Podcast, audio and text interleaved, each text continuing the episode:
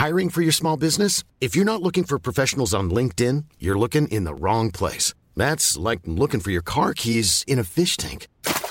LinkedIn helps you hire professionals you can't find anywhere else, even those who aren't actively searching for a new job but might be open to the perfect role. In a given month, over 70% of LinkedIn users don't even visit other leading job sites. So start looking in the right place. With LinkedIn, you can hire professionals like a professional. Post your free job on linkedin.com slash people today. Millions of people have lost weight with personalized plans from Noom. Like Evan, who can't stand salads and still lost 50 pounds. Salads generally for most people are the easy button, right? For me, that wasn't an option. I never really was a salad guy. That's just not who I am. But Noom worked for me. Get your personalized plan today at Noom.com. Real Noom user compensated to provide their story. In four weeks, the typical Noom user can expect to lose one to two pounds per week. Individual results may vary. Servus, Grüezi und Hallo. Herzlich willkommen zu dem oft kopierten, doch nie erreichten Stammtisch rund um die Edmonton Oilers. Präsentiert wird das Ganze von OilersNation.de und hier sind eure Gastgeber.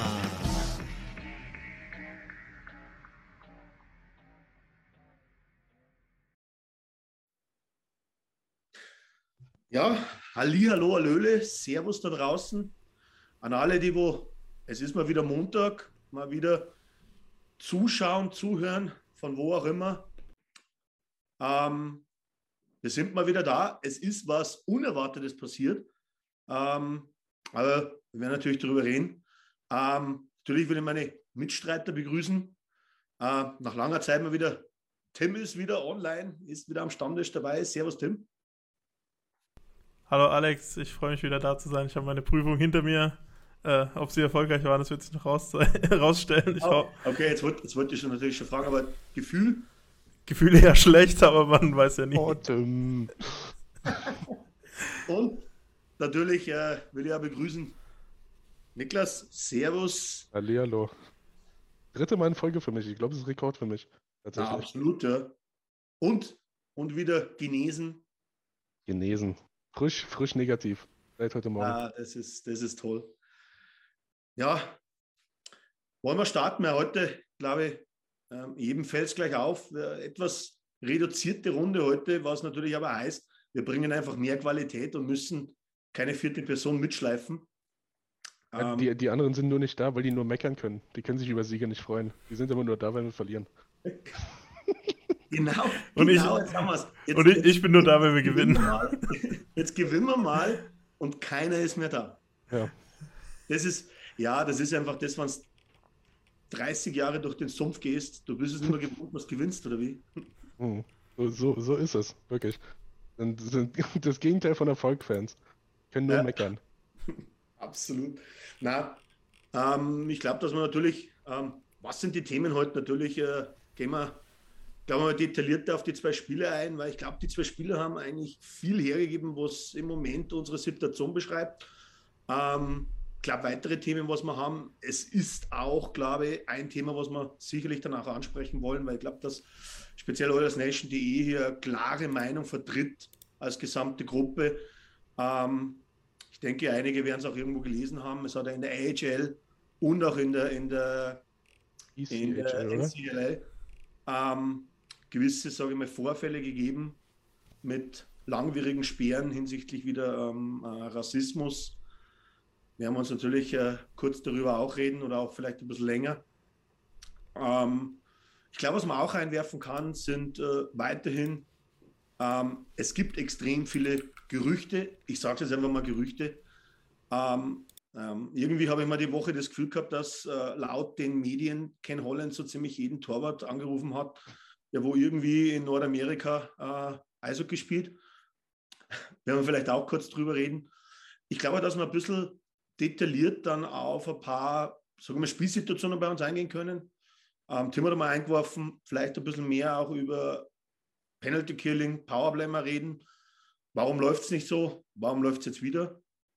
Aber ja, starten wir einfach mal. Also ich würde jetzt einfach mal in die Runde werfen. Wir hatten zwei Spiele, ähm, können unterschiedlicher, glaube ich, nicht, nicht verlaufen.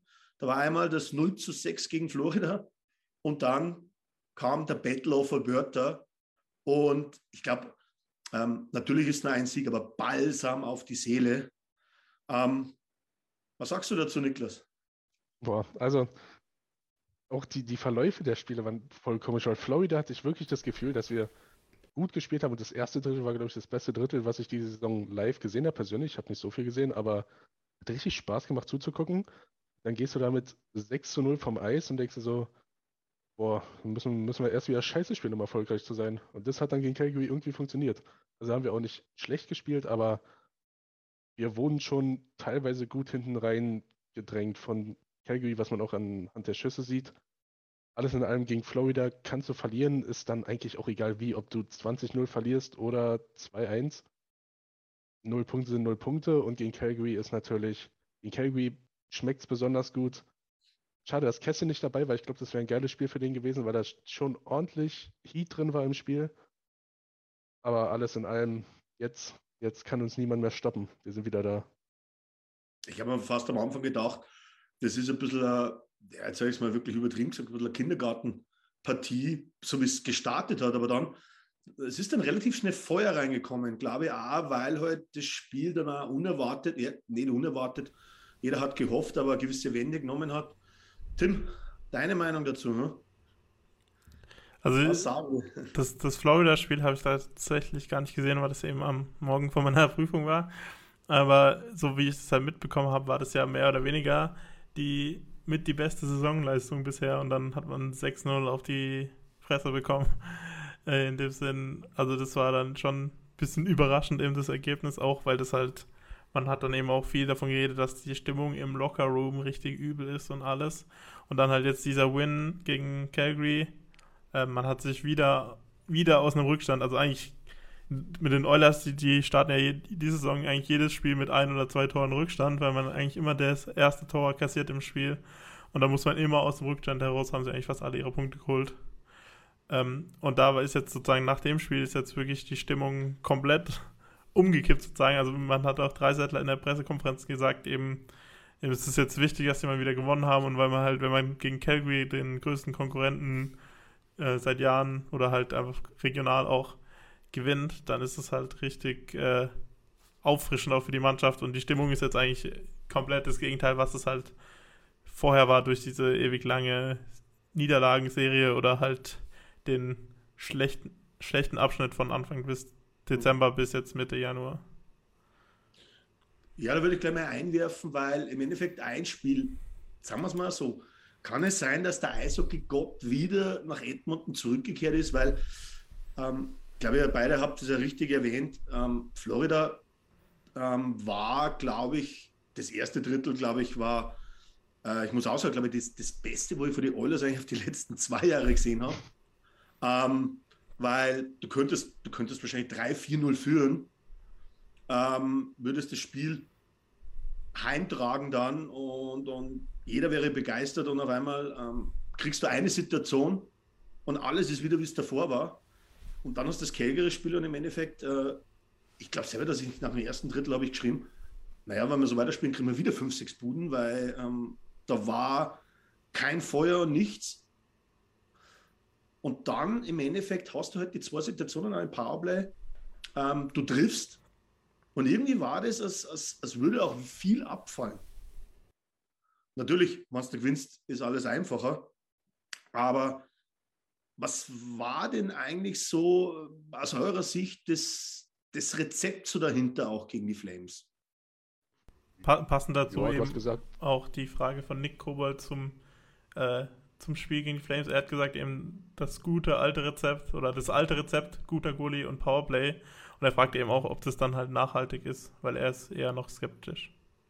Ja, also du hast, du hast es ganz gut gesagt, der, der Hockeygott hat anscheinend zu Edmonton zurückgefunden Meiner Meinung nach heißt der Hockeygott Mikko Koskinen. Boah, was, also. Ich weiß, wir haben mal über das Phrasen. Ja. Das, das, war jetzt nicht wirklich eine Phrase, aber normalerweise müsstest du dafür zahlen, weil das bei Ja, ich, ich weiß. Aber was, also, wie der uns drin gehalten hat und dann, ich will dem Team gar nicht absprechen, dass es während diesen sieben Spielen so gesagt hat, ja, pff, mal gucken. Aber wenn Koskinen die Dinger da rausfischt und dann halt auch mal welche kassiert, die jetzt nicht auf seine Kappe gehen, aber dann einen nach dem anderen unglaublich rausfischt, dann denkt sich die Mannschaft auch, Jungs, komm, jetzt für Miko alles in die Waagschale werfen. Wir, wir holen jetzt das Ding. Und dann kommt natürlich so, man würde fast sagen, ausgerechnet Evan Bouchard, der Tyson Berry im Powerplay vertritt, wo die Fans seit, seit dem Sommer sagen, wie kann der nicht unser Powerplay-Guy 1 sein? Ich gucke gerade auf Tim, ich glaube, der freut sich gerade, weil der das am lautesten geschrien hat. Ich, ich habe immer noch ein bisschen gesagt, ja, lass doch Barry, hat doch funktioniert, bla bla bla. Aber dann kommt Bouchard und den ersten, pff, der hatte, ich will nicht wissen, wie viel, der, äh, wie viel kmh der drauf hatte, der One-Timer. Und dann mit dem Handgelenkschuss auch super platziert, Polier wie vom Tor, alles gestimmt. Und dann hast du halt dieses Momentum. Dann war die Arena auch wieder da, weil Bouchard ist natürlich auch ein sehr beliebter Typ und das pusht dann nochmal extra. Und dann nimmt das alles seinen Lauf und dann nimmt Leon das Spiel in die Hand. Auch überragend. Da, da hätte ich gleich mal, wenn, wenn wir auf das Tor eingehen von, von Leon kurz einmal, weil natürlich auch, ich sage mal, viele, einige Stimmen kamen auf im Endeffekt. Äh, natürlich, du musst das Glück einmal haben. Ja, da musste eigentlich eine Strafe davor gegen Puliovare geben, wegen mhm. Interference. Ähm, ich würde sagen, nein, weil im Endeffekt äh, das, für mich war da eigentlich, war da eigentlich nichts, aber es hätte wahrscheinlich dazu gepasst, wenn die Sache äh, weggepfiffen worden wäre. Ähm, aber was sagt ihr da dazu? Weil, also so wie ich gesehen habe, ich habe da eigentlich nicht viel gesehen. Er ist im, klar sind sie ein bisschen sich gegenseitig in die Quere gekommen, aber hättet ihr da irgendwas gegeben?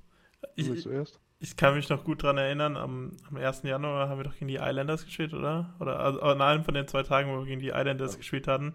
Da, ja. da, war auf Sky irgendwie nur die Option von dem Islanders-Feed, weil es irgendwie auch keinen Oilers-Feed gab.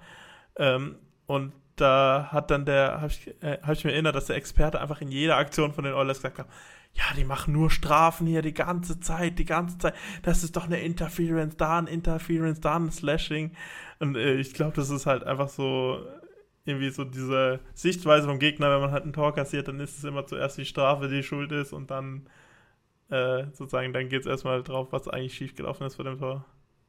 Ja, also ich, ich habe das gesehen und dachte mir so, oh nee, Puljavi, was hast du da getan? Wirklich wieder, der, wird nicht glücklich. Aber dann wurde es nicht gepfiffen und dann habe ich es mir nochmal angeguckt und dachte mir so, wenn es auf der anderen Seite passiert wäre, dann wäre ich der Erste, der sich darüber aufregt. ja, genau so, so in der Art und Weise ist es ja dann. ich, ich wäre der Erste, der da geschrien hätte. 100% Zustimmung, nämlich genau auf der anderen Seite. Ich hätte wahrscheinlich auch geschrien, klare Interferenz musste geben, aber ich war ganz ruhig, habe es nur genossen. Das, Ding ist, es war ein normaler Zweikampf, wo Körper gegen Körper, vielleicht auch ein bisschen Stick und Fuß dabei, aber dann bleibt Poliovi halt stabil und Shillington haut sich aufs Maul. So, dann ist natürlich die Bahn frei für Leon. Shillington wäre wahrscheinlich da gewesen. Ähm, aber pff, soll, mich jetzt nicht stören, tatsächlich. Trifft, trifft auch nicht den falschen. Oh, also den, den, den liebe ich ja eh, seitdem er in der Preseason vor, vor einer Saison, glaube ich, einen richtig dreckigen Checking irgendjemand von uns gefahren hat. Aber der macht sich tatsächlich ganz gut. Der war jetzt jahrelang, glaube ich, nur so ein sechster, siebter Verteidiger, aber der ist jetzt dieses Jahr das erste Jahr von dem Shillington, wo er sich halt wirklich als Top 4 Defender durchsetzt. Dann kann er auch bleiben. Solange er keine Tore verhindert gegen die Oilers, oder wie? So ist es. So, solange er weiterhin über die blaue Linie stolpert, ist, ist alles gut. Ja, es war ja, äh, wenn man aber auf ein paar Situationen reinkommen, es waren ja einige Nicklichkeiten drin. Ich erinnere da, wo ich mir wieder gedacht habe, andererseits hast du es im Nachhinein dann irgendwann einmal verstanden, aber in der Situation habe ich es null verstanden und denke mir, Nörs, was machst mhm. du da für einen Schwachsinn? Ähm, äh, weil äh, es ist gegen einen Edmonton-Spieler klar, aber der Check war einfach nur einmal frei sauber.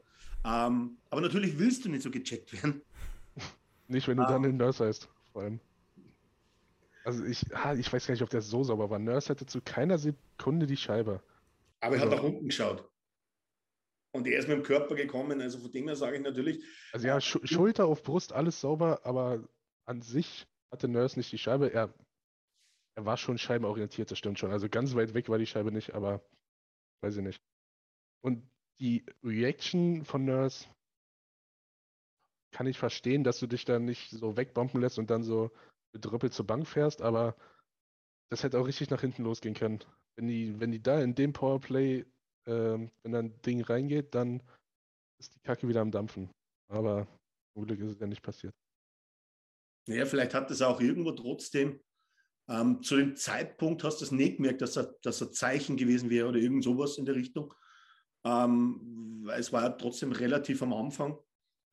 Und es hat dann trotzdem eigentlich relativ lang gedauert, bis wir, bis wir reingekommen sind.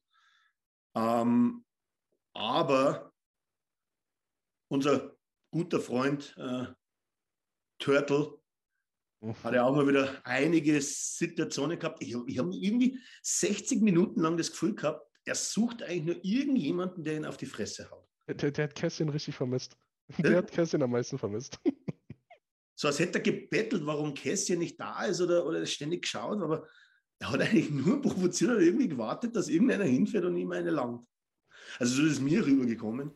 Ich glaube, das ist einfach die Art und Weise, wie der Eishockey spielt. Der, der sozusagen, der nährt, äh, oder der, ja doch, der nährt sich halt daran an diesen Situationen wo, wo sozusagen er dann die, dem Gegner auf die Nerven gehen kann. Das gibt ihm halt dann nochmal extra Energie.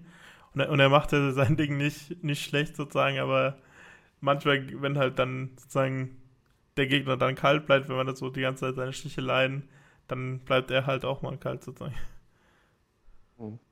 Das trifft ganz gut. Wenn, wenn der Gegner nicht reagiert, dann kommt bei Chuck auch keine Reaktion in ja. Form von Punkten. Aber wenn sozusagen, wenn, wenn er den Gegner so ein bisschen auf die Nerven geht, dann, dann leuchtet halt bei ihm das Feuer richtig auf. Ja, wobei es mich gewundert hat, weil im Endeffekt eigentlich schon das erste Drittel habe mich schon ein bisschen wieder äh, so gefühlt, dass wir ein bisschen rumgeschubst worden sind von den Flames. Also so ist es mir vorgekommen. Das war irgendwie, da hat man eigentlich komplett irgendwie das, das, das, das Feuer, ich habe es erste Mal erwähnt, gefehlt. Ähm, Du hast es dann spezieller bei den Gegentore gemerkt, aber du hast ja dann eine Situation gehabt wie im Powerplay. Aber ihr habt es ja erst schon angesprochen gehabt, eigentlich genau. Die Frage stelle ich jetzt auch, warum? Warum spielt eigentlich Bouchard nicht immer? Nur weil äh, Barry oder weil Tippett ein Freund von Barry ist, weil wir reden immer drüber, der Quarterback im Powerplay. Naja, aber Punkt 1, bloß weil du der letzte Mann, sage ich mal, vor der blauen Linie oder an der blauen Linie bist, meiner Meinung nach bist du deswegen kein Quarterback, denn wenn du dir die Tore eigentlich, die du alles schießen angeschaut hast oder geschossen haben, dann war es ja dann trotzdem meistens so, dass die Vorlagen eigentlich eher dann von Connor, Leon oder was auch kamen. Berry hat halt ein bisschen die Scheibe verteilt. Ähm, ich erinnere mich aber daran, dass Berry ja letzte Saison ähnlich halt auch, glaube ich, sein, sein Zielrohr so eingestellt gehabt hat wie Bouchard in der Situation jetzt. Ähm, was glaubt ihr, wann jetzt zum Beispiel, weil ich persönlich, und dann frage ich eine kleinere Meinung, ähm, ich würde am Bouchard jetzt an meinem Powerplay auch festhalten und das hat auch einen Grund, eigentlich einen Doppelgrund. Punkt 1, er hat im Moment einfach, glaube ich, das, den besseren Schuss. Das zweite ist, er hat ja extrem zu kämpfen gehabt in den letzten Spielen. Aus dem Spiel raus und im Endeffekt kann er das eigentlich auch nur motivierend für ihn sein, weil das ist halt das, was dann vielleicht den Rest von alleine wieder besser macht. Also äh, meine Theorie ist halt, warum Barry sozusagen über Bouchard in dem Powerplay spielt, ist ganz einfach, äh, weil das halt das ist, was Barry am besten kann und man zahlt halt Barry viereinhalb Millionen im Jahr, um Eishockey zu spielen und um halt das Maximum da rauszuholen für, für jetzt Barry speziell, muss halt im Powerplay dabei sein, weil seine Leistung halt im 5 gegen 5 oft relativ unterirdisch sind, gerade defensiv. Und offensiv kommt leider oft zu wenig dann im 5 gegen 5. Ähm, und dann äh, das nächste war, dass er im, im Penalty Kill eben nicht wirklich spielen kann, weil das halt überhaupt nicht seine Rolle ist und er da eben auch nicht gut klarkommt. Und dann fällt halt sozusagen der Bouchard hinten runter, weil er halt im 5 gegen 5 eindeutig ein bisschen besser spielt, aber eben dann oft, wenn er dann eben in, diese, in das Haifischbecken von den besten Stürmern der NHL geschickt wird, dann manchmal halt auch unglücklich dasteht oder halt in Situationen auch mal richtig untergeht. Meine Idee wäre jetzt sozusagen eigentlich gewesen, weil Newt sozusagen im Powerplay oft auch äh, ziemlich glücklos war jetzt in letzter Zeit. Eigentlich sollte man sogar Barry und Bouchard mal ins Powerplay stellen und einer spielt dann halt links den, den äh, Slapshot und äh, der andere spielt da hinten an der blauen Linie und dann hat man halt nochmal eine Variabilität ins Powerplay reingebracht, gerade wo jetzt in den letzten Wochen das mal nicht so gut lief. Mhm. Ja, trainiert werden sie das sicherlich haben, sowas. Die klassische Formation und ja, keine schlechte Idee, was du sagst, okay, ich, ich kann einmal mit zwei Leuten abziehen. Ähm, ändert die Situation nicht, weil wir hätten so oder so nur einen vom Tor, machen wir uns ehrlich sagen. Von dem her wird es die Situation nicht ändern. Äh, aber ja, eigentlich sehr interessante Idee. Oder halt auch, ähm, oder einfach nur ähm, ab und zu durchrotieren sozusagen. Einfach, dass der, wir hatten ja am Anfang eben, hatten wir ja ein abnormales Powerplay, das äh, auch nicht aufrechterhaltbar war. Aber irgendwie nach ein paar Wochen war das halt dann so ein bisschen zu durchsichtig, was da passiert. Und wenn da halt mal ein Bouchard hinten an der Linie steht und der Barry mal irgendwo anders auf dem, auf dem Eis ist oder halt, wenn sie mal aus, gegeneinander ausgetauscht werden, dann, dann gibt es halt nochmal neue Situationen, mit denen der Gegner halt noch nicht so viele Videostunden beim Training hatte. Wobei der Ablauf relativ einfach war zu den Toren von, von, von Bouchard. Aber Bouchard hat einfach so eine Fackel zum Beispiel, wenn man 1 zu 2 losgelassen hat. Da kannst du, da kannst du machen als Torwart, glaube ich, was du willst. Ähm, ich hoffe ja. mal, dass Bouchard jetzt das auch mitnimmt. Ich hoffe, dass er im Powerplay jetzt mal bleibt, weil ich glaube, dass wenn Barry zurückkommt, ist das Schlechteste trotzdem, was du machen kannst, dass du jetzt im Endeffekt das wieder tauscht. Weil im Endeffekt, du sollst dann auch das Lob aussprechen und dem Spieler weiterhin vertrauen.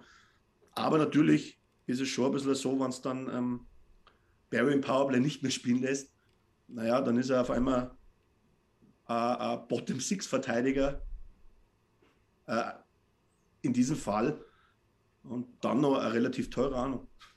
Ja, genau. Das, das war das ist auch mein Hauptgrund, wieso Barry bis jetzt gespielt hat und vielleicht auch wieder spielen wird. Weil ich mir da gar nicht mal so sicher bin, das Preisschild ist einfach auf einen guten, scorenden Defender ausgelegt, der Powerplay-Spezialist ist. Ähm, das sollte das Leistungsprinzip herrschen, aber kann ich mir nicht vorstellen, dass sich Kenny oder Tippett dann sagen, ja, dem bezahlen wir jetzt 4,5 Millionen oder was ist es, damit er bei uns äh, drittes Pairing spielt. Das kann ich mir auch nicht vorstellen. Das große ähm, Problem ist auch sozusagen, wenn man sozusagen jetzt Barry traden würde, was jetzt nicht irgendwie ein Gerücht ist oder so, aber halt schon ein Gedankenkonstrukt, das es gibt, dann ist das Problem halt, dass man auch jemanden bräuchte, der wieder auf seiner Position spielt, weil wir halt wirklich niemanden, wir haben auf der linken Seite haben wir mehrere Leute, die immer nachrutschen können aus der AHL, aber auf der rechten Seite haben wir wirklich niemanden von unseren High-End Prospects, der da wirklich oft gespielt hat oder halt der dort seine angestammte Position hat. Das stimmt. Das, ich glaube, es steht ja immer wieder auf der Liste, immer wieder, wenn das Thema mit Trades kommt. Ähm, komischerweise ist eigentlich immer der, der Left Defender bei allen irgendwie auf der Liste, wobei dann eher rechts eigentlich mehr äh, Bedarf sehe wie links, wenn ich ganz ehrlich bin. Ähm, kann sich natürlich nach der Situation ändern, äh, nach der Saison ändern, nicht nach der Situation, was soll das. Ähm, aber ich glaube, du hast auch, ähm, da gehe ich jetzt noch mal kurz auf das Tor von Leon ein. Ich habe gar nicht mehr geglaubt, dass Leon überhaupt noch jubeln kann. Aber das war halt dann auch die Situation, da ist es immer wieder aus ihm rausgebrochen. Sagen wir es mal so. Und ich glaube, eine, eine ziemlich klar bezeichnende Szene war nach dem Spiel eigentlich. Ähm, glaube ich, wo, wo sie dann im Endeffekt auf dem Weg zum, zu, äh, zu Miko, glaube ich, äh, Connor und Leon über den Weg gelaufen sind. Und es, glaube ich, war eine relativ herzliche Umarmung. Äh, keine Ahnung, was natürlich dann noch gesprochen wurde, aber ich glaube, dass Connor schon gesagt hat, hey, danke Leon, dass du das jetzt einmal wieder in die Hand genommen hast, denn es ist ja schon offensichtlich, was ist mit Connor los? Und, und ich rede jetzt nicht, dass, dass Connor, das jetzt sagt, deswegen äh, Connor McDavid ähm, ist schlecht, aber wir wissen alle, was ein Connor McDavid kann. Und ich mache es ein bisschen jetzt fest, wenn ich seine Schüsse anschaue und seine Situationen zum Tor, dann fehlt mir immer irgendwas da. Hm, wollte ich auch gerade sagen. Da, fehl, da fehlt Stand jetzt der letzte Biss. Man hat so das Gefühl, er hat Angst, sich nochmal schwer zu verletzen.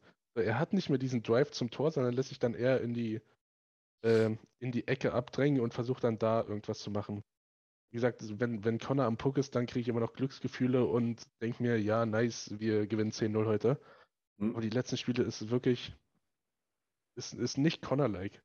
Gerade deshalb ist es umso wichtiger, dass Leon uns das Ding gewonnen hat, um auch zu zeigen, yo, Connor, entspann dich, wir haben hier noch einen Typen, der äh, ganz passabel Eishockey spielen kann. Du musst nicht alles alleine probieren und auf Teufel komm raus. Und ich glaube, also jetzt im Training heute hat er McLeod und Yamamoto an seine Seite bekommen. Ich glaube, das könnte ihm richtig gut tun, dass, dass die beiden einfach, was McLeod gegen Calgary gespielt hat und auch schon gegen Florida, das ist brutal. Der, ich finde, das war unser bester Feldspieler. Ryan McLeod hat gespielt wie ein junger Gott. Der ist übers Eis geflogen, hat der, pff, vorne wie hinten einfach tadellos, wirklich gut. Hat er dann auch zum zweiten Drittel, glaube ich, die Beförderung in die erste bekommen für Perlini. Völlig verdient und ist da anscheinend jetzt erstmal gesetzt, bis Heimen wieder da ist. Aber ich glaube, das kann Connor richtig helfen mit diesen zwei Energiebündeln da, die auch einen guten Zug zum Tor haben können, zu spielen. Ja, ich glaube, dass die, die, die Geschwindigkeit ähm, speziell jetzt, glaube ich, weil ich glaube trotzdem, dass zum Beispiel Yamamoto halt der flinkere Spieler ist vom Tempo her als, als Puliavi. Ähm, und dass das dann Connor trotzdem gut tun kann, weil Heime natürlich jetzt, glaube ich, auch nicht der schnellste Spieler ist. Und Connor halt wirklich übers Tempo kommt, wobei ich da, ich sage ganz ehrlich, nicht immer wirklich der Fan davon bin, weil es ist halt extrem leicht ausrechenbar. Und ich muss ganz ehrlich sagen, ich habe eigentlich gar nicht mitbekommen, dass wir erste Reihe gehabt haben, bis Tippet Pellini äh, zurückbeordert hat und McLeod in die erste Reihe getan hat.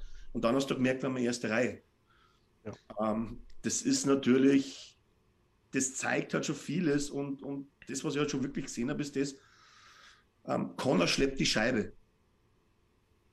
Ähm, aber genau wenn du selber eigentlich, sage ich mal, als, als Superspieler nicht gut drauf bist, dann finde ich, dass das genau der falsche Weg ist, weil du Punkt 1 dich selber und deine Winger auch noch aus dem Spiel nimmst. Aber das wird ja bei Connor nie anders sein. Also er ist ja ein sehr puckdominanter Spieler und deshalb ist halt, braucht er sozusagen auch die Leute um sich herum, die die Schüsse nehmen. Ähm, aber sozusagen, also ich glaube, selbst wenn es bei ihm nicht gut läuft, ist es nie bei ihm ändert, dass er nicht halt der puckdominante Spieler sein wird. Was meine Frage als Connor dann noch war, wäre halt wirklich, wie, wie wichtig für so einen Superstar dann auch der Rhythmus. Weil äh, eben zum Beispiel Cosmin, Koskin merkt man immer wieder, dass er halt nur wirklich gut spielt, wenn die Mannschaft in einem guten Rhythmus ist und er in einem guten Rhythmus ist. Und Connor war jetzt eben, äh, er war, glaube ich, zwei Spiele raus wegen Covid, oder? Und dann war eben noch zwei Wochen diese Pause, die die Oilers halt kamen, hatten, die richtig komisch war. Das heißt, der, der Typ ist ja eigentlich so vom vollen Spiellevel war das jetzt die ersten zwei Spiele, die er jetzt wieder mal gemacht hat. Und wer weiß nicht, vielleicht ist er ja auch noch ein bisschen geschwächt. Und äh, er muss jetzt erst wieder in diesen Rhythmus so richtig reinkommen, damit er halt wieder sein Top-Level spielen kann. Ich würde mir auf jeden Fall wünschen, wäre jetzt auch nicht ganz abwegig. Weil Connor hatte immer so, irgendwann hatte Connor immer so eine Phase, wo man sich gefragt hat, ah, spielt er mit einer Verletzung, was, was fällt den zurück? Also, ich glaube auch, dass Connor jetzt in den, wir haben es mir gesagt, äh, vor dem Stream, 47 Spiele in 100 Tagen oder weniger, Connor wird da durchrasieren, die Spieler. Also Connor wird jetzt nicht einen halben Punkt pro Spiel machen. Der wird, der wird auf seinem Pace bleiben. Ähm, zur, zur Reihen-Thematik. Ähm, ich hatte mich ja eigentlich relativ gefreut, dass Perlini den Shot neben. Ähm, ich kann mich daran erinnern und nee. ich habe dir bewiesen, ja. Perlini hat es bewiesen. Perlini hat es bewiesen. Ähm, ja, und da habt ihr mich auch in der WhatsApp-Gruppe so voll das, das auch das Bessere gelehrt.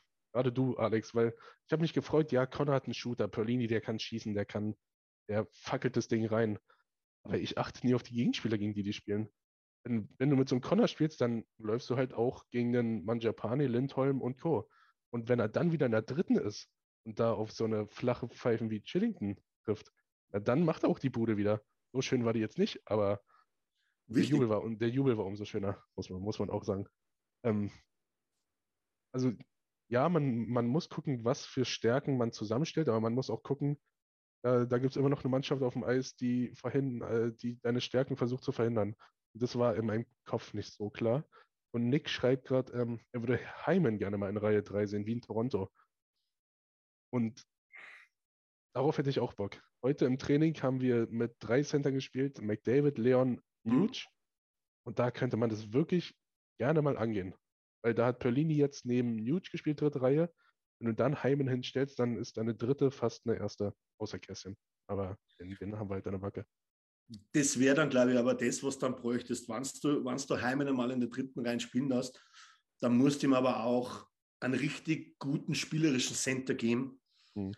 Ähm, da ist vielleicht trotzdem McLeod, obwohl du, und du hast absolut recht, in den letzten zwei Spielen für mich einer der besten Oilers äh, war, da ist er vielleicht noch ein bisschen zu grün hinter die Ohren. Ähm, und vielleicht tut es auch McLeod gut, wann er jetzt vielleicht eine Zeit lang äh, an, an Connors Seite spielt.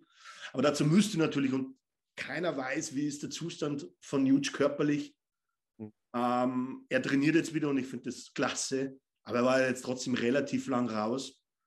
Ähm, Tim, wie siehst du das mit, wer seinen Shot wert, Heimen in der dritten? Also ich, ich wäre eher dagegen, also so auch, ich glaube, er hat auch in Toronto gar nicht so viel in der dritten Reihe gespielt, sondern wirklich seit irgendwie, seit Matthews eigentlich da ist, hat er immer sozusagen in der ersten oder zweiten Reihe gespielt, weil eben alle Superstars eigentlich immer super gerne mit ihm zusammengespielt haben. Also egal ob Niederländer, Tavares, Mana oder Matthews, die haben eigentlich immer alle so richtig davon profitiert, wenn der Hyman bei ihnen in der Reihe gespielt hat. Und ich glaube halt eben, dass Connor das halt auch richtig gut tut, wenn er halt so jemanden wie Hyman an seiner Seite hat, weil der halt viele Arbeit halt äh, weg vom Puck macht, aber eben auch wenn er mal die Chance kriegt, dann nutzt er, wenn Connor ihn sozusagen anspielt, dann nutzt er die Chancen eigentlich auch gut. Naja, aber Weil, mein Gefühl, dass, dass auch Heimen irgendwie nicht zielstrebig war in, glaube ich, ein, ein, ein, Dutzend der letzten, der letzten Spiele. Ähm, aber ja, klar, das, das, das ist relativ legitim, was du sagst. Du hast jetzt Heimen sicherlich nicht geholt und mit dem Vertrag ausgestattet, dass er ein dritte Reihe Spieler ist. Ja, und das, das, Problem ist auch, dass wir halt die Tiefe in unserem Kader nicht haben, dass wir halt sagen können, ja, wir können uns das leisten, dass er mal in der dritten Reihe spielt. Weil wir sehen ja, weil wir sehen ja jetzt mittlerweile, dass sozusagen er fällt jetzt mal aus und dann fallen noch zwei andere aus. Mhm. Und dann äh, spielen wir halt mit der Top 6, die bei 10 von 30 anderen NHL-Teams die Bottom 6 wäre, so mehr oder weniger. Also wenn du jetzt mal Leon und Connor rausnimmst, sozusagen ich finde, unser Offensive Pool hat das Zeug dazu, Heimen in der dritten Reihe spielen zu lassen. Ja, aber also, nur wenn du die ersten drei Reihen von der Time on Ice etwas anders gestaltest, meiner Meinung nach. Da musst du es so machen wie andere Teams, dass du zum Beispiel jede Reihe, vielleicht die dritte mit ein bisschen weniger wie die erste, aber es würde dann keinen Sinn machen, dass ich die dritte Reihe 13, 14 Minuten drauf habe und die erste Reihe zum Beispiel äh, über 20 Minuten. Meiner Meinung nach, wenn du so ein System spielen willst, dass du über drei Reihen gefährlich bist und über drei Reihen dominant sein kannst, dann musst du aber auch allen drei Reihen genug Eiszeit geben, weil dann musst du die dritte gegen die erste bringen, auch vom Gegner. Aber das macht Tippett nicht, weil er halt eben, dann müsstest du genau die Spieler in die Top 6 stellen und so, die äh, den Tippett das nicht ganz zutraut, mehr als 12, 13 Minuten im, im Spiel zu spielen.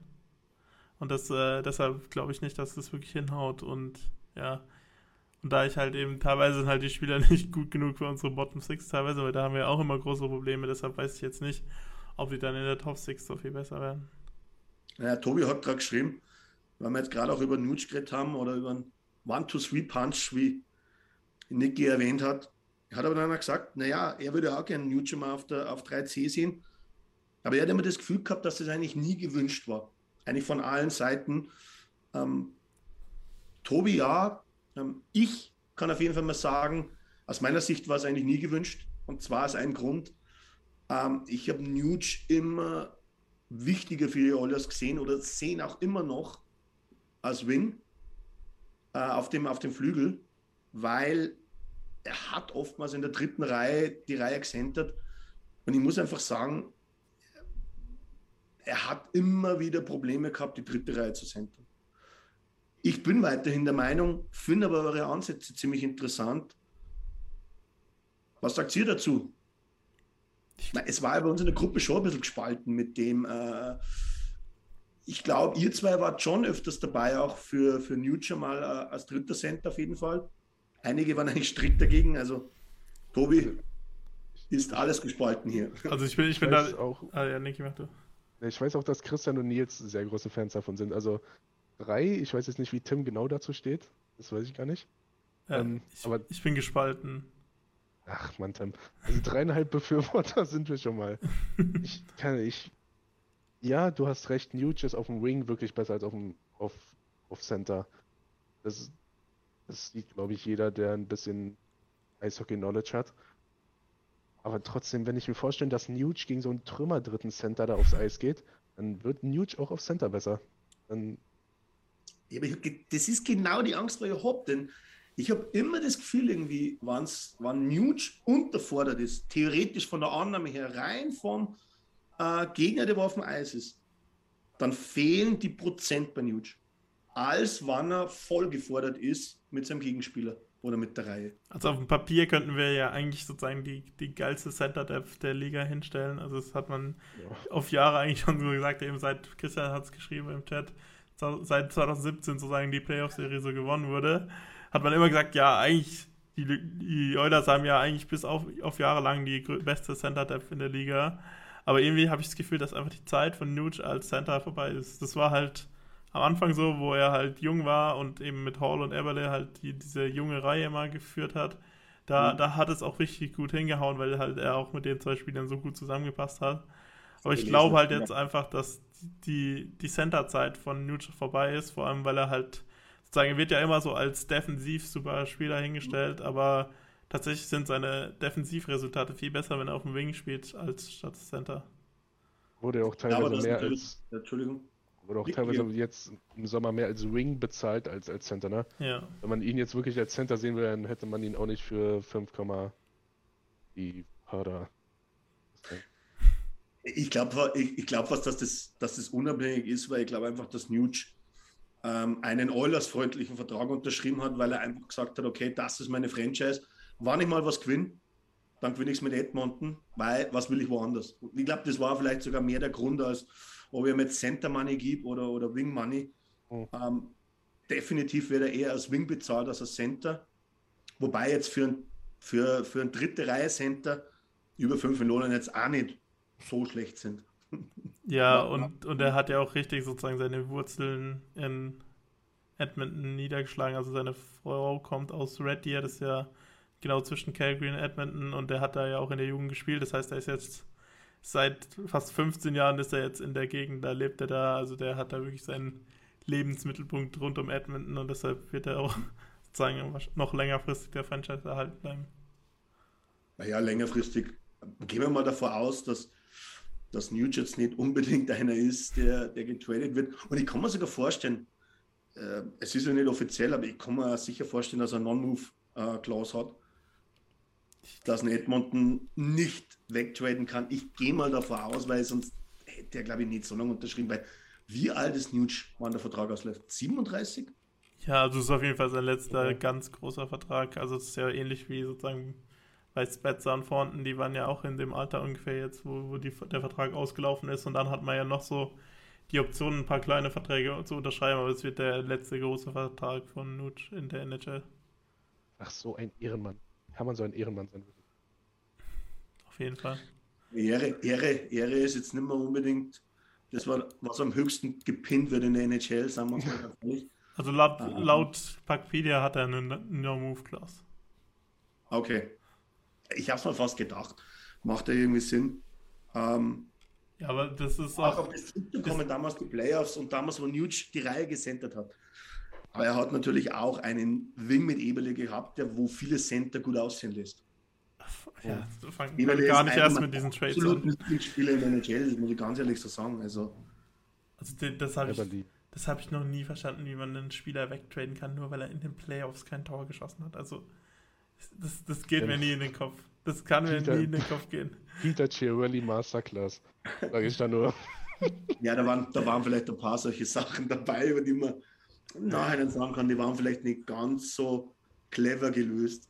Da, ich ich glaube aber, der Nick, Nick Kobold hat es vorhin auch schon angesprochen, ähm, da hat wahrscheinlich der Jim Matheson wieder zwei, drei Artikel zu viel geschrieben über, über Eberle und dann hat der Chiavelli gemeint, hey, der, der, ist ja gar nicht mehr so beliebt, den müssen wir hier wegschicken. Aber äh, wir hatten es ja auch alle gesehen, oder eben, ja. Ja, wie, wie, Leon dieses Interview gemacht hat, äh, oder beziehungsweise wie Lee diese von meiner Seite aus sehr frechen Fragen beantwortet hat. Why are you so pissy, Timmy? Why are you so pissy? Ich sagen muss, ähm, der erste Punkt ist, ähm, spielst du so, wie wir zu dem Zeitpunkt gespielt haben, du musst da auch einmal solche Fragen gefallen lassen. Und bis auf dann die Frage, und die war dann, das finde ich, gebe ich euch recht, auch richtig dumm, die äh, mit dem Pissy. Das war dann wirklich eine saudumme Frage, weil, seien wir nicht, seien wir nicht böse, du hast ihn gerade zwei Minuten in dem Interview gesehen, wie er sich gibt und du fragst ihn dann sowas. Aber davor waren die Fragen schon ein bisschen. Äh, du brauchst ja dann, glaube ich, schon mal einen Journalisten, der wo auch hinsticheln. Ja, aber ich und weiß nicht. Ich, ich muss das da abkönnen. Ich finde aber, dass der, der Jim Matheson so ein bisschen die, die Generation verpasst hat. So, ich finde, er, er hat so verpasst, so ein bisschen, äh, sozusagen, der stellt halt die Fragen immer noch so wie vor 30 Jahren. Und vielleicht war das vor 30 Jahren, war das, kam das halt gut an, die Fragen zuzustellen, aber ich glaube, das ist einfach nicht mehr der Ton, den es heutzutage hat. Weil wenn du dann halt im längeren Verlauf von dem Interview mal dann hörst oder von den Pressekonferenzen hörst, was die anderen Leute für Fragen stellen, so auch bei der Holland-Konferenz so. Der hat halt so diese Frage zu Evander Kane, hat der halt so über drei Brücken geschlagen und halt nicht so direkt das Thema angegrenzt, sondern ja, jetzt in Theorie, wenn du einen Spieler hättest, der ein Neuaufbauprojekt wäre, äh, was würdest du mit dem machen? Und der, der Jason Greger ist einfach hingegangen, Holle, äh, Kenny, hast Interesse an Kane, was, was stellst du dir da vor? Das war halt viel, das war halt nicht so diese, diese schmierige Art, sondern es war einfach direkt rausgefragt und genauso so. Die, die erste Frage war wirklich noch, okay, ja, Leon, was müsst ihr besser machen? Und das ist halt die logische Antwort dann auch in der Situation von Leon, ja, alles eigentlich. Und das, und das ist ja dann auch eine, würdig, es ist ja eigentlich auch eine richtige Antwort. Also, und, und wie er dann halt reagiert hat, weil er so in seiner Ehre verletzt war, weil er halt keine, keine 15-zeilige Antwort bekommen hat, die er dann direkt im Journal abdrucken kann, das ist halt ein bisschen altmodisch. Am, am besten fand ich ja wirklich dann, dass er noch die Eier in der Hose hat, nach diesem ganzen Gemetzel da zu sagen, ah ja, äh, eine Frage habe ich noch. ja. äh, du warst ja ziemlich, ziemlich frustriert am Spielende. Ähm, meinst du, das kommt gut bei den Gegnern an? Und er so, ja, kommt, kommt super an, wirklich. aber, das, das, aber, ich glaube, das war dann. Das gezogen hat. Aber ich glaube, er hat es allgemein irgendwie mit dem Frust gezogen. Du bist aber schon frustriert, oder? Ja. Und ich glaube, der Blick von Leon hat gereicht, oder? What the fuck, fragst du mir jetzt da gerade? Wir haben sieben oder wir haben sechs Spiele in Folge, da waren es noch sechs Spiele in Folge, plus, glaube ich, zwölf aus, aus 14 verloren. Ähm, ja, das, das war sehr interessant. Aber natürlich, ich muss ganz ehrlich sagen, das ein bisschen hinsticheln finde ich aber ich persönlich gar nicht mehr so schlecht, denn in den letzten Wochen, die Antworten, die kannst du auch niederschreiben.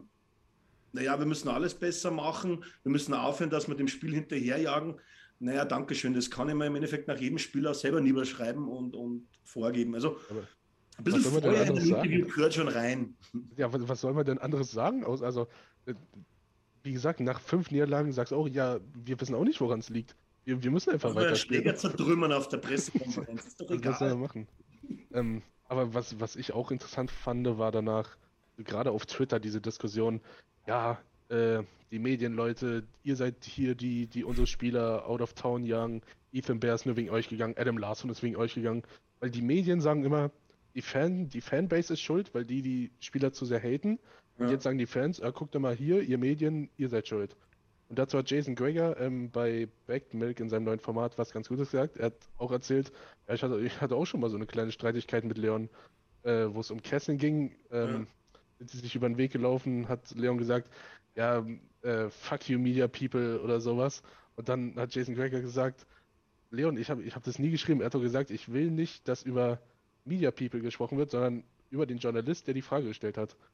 Jetzt hat Jim Matheson entweder Scheiße gebaut oder halt eine, eine spicy Frage gestellt, aber Jason Greger will damit nichts zu tun haben. So. Also, dass da nicht verallgemeinert wird, genauso wie jetzt nicht das ganze Team der AHL, das da den Fall hatte, rassistisch ist, sondern es ist dieser eine, der Scheiße gebaut hat und dann einfach nicht verallgemeinern wie immer. Glaub, das, das, das, war einfach ganz, ganz gut.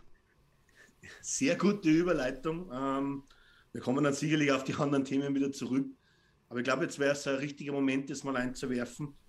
Ähm, ich persönlich muss sagen, ich habe jetzt selber, ihr habt es mir dann ein bisschen aufgeklärt, was er da äh, scheinbar war mit ähm, eben einer rassistischen Geste in der AHL. Ich glaube, San Jose Barracudas.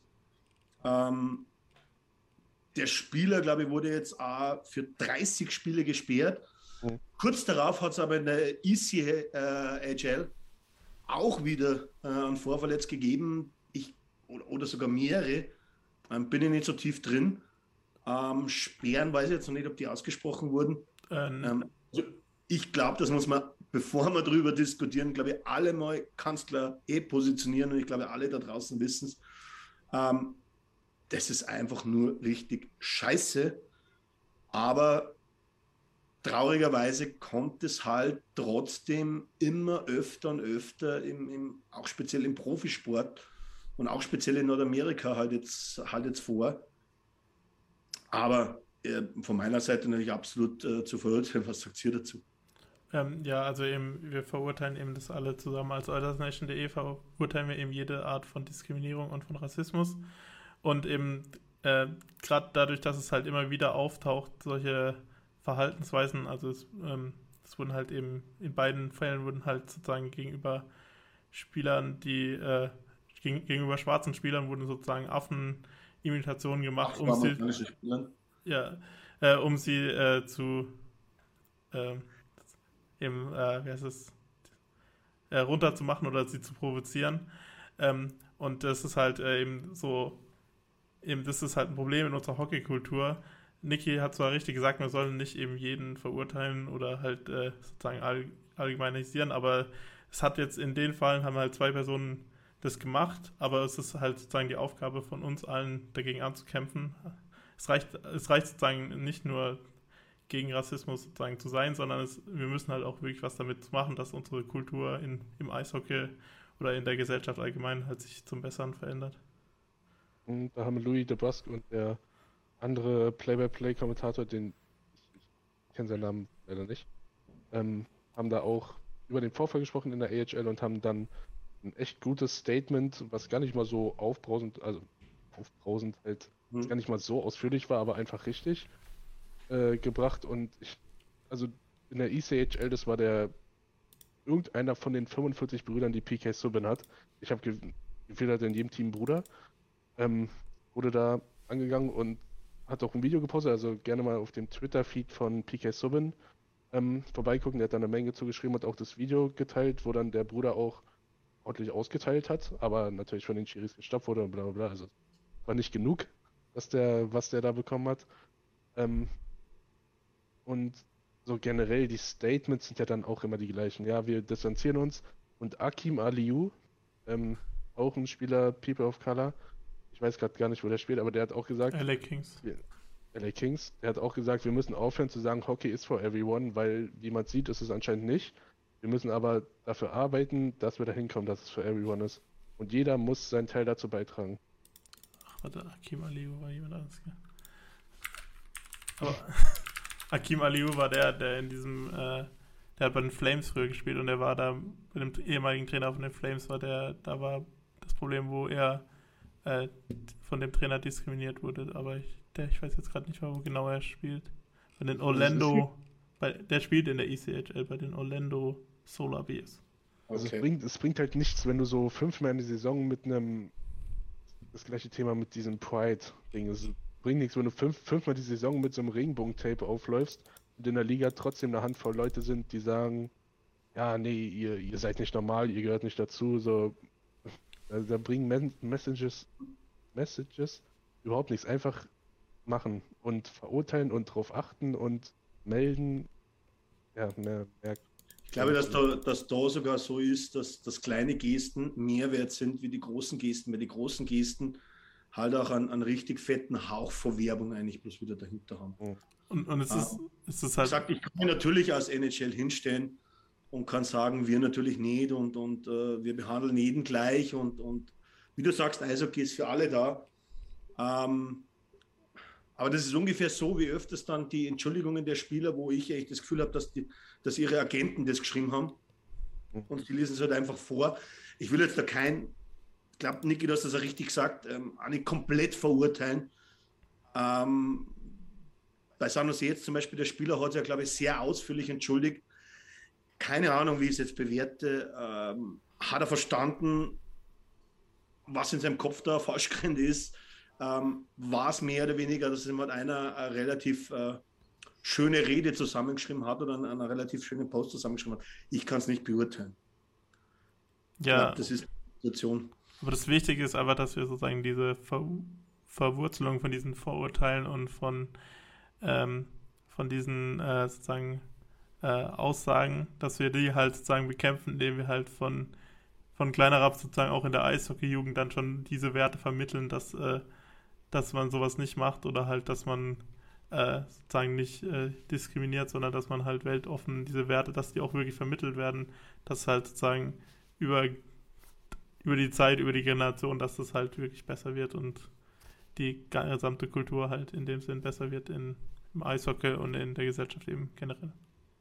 Ich glaube, wir können ja wirklich ein Lied davon singen in Edmonton, wo, wo man es ja, sagen wir auch nicht so hautnah, aber mehr hautnah mitbekommen hat, was halt da letztes Jahr äh, nach den Playoffs mit, mit Ethan Bär los war.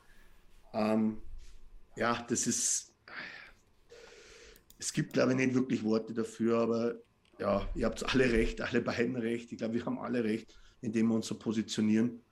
Also an alle da draußen ist es, glaube ich, in eurem Sinne auch. Aber olesnation.de steht für alles, auch mal für harte Worte. Auch mal für, naja, ich würde jetzt vielleicht nicht Beschimpfungen, aber man flucht einmal gerne, aber sowas verurteilen wir aufs Tiefste.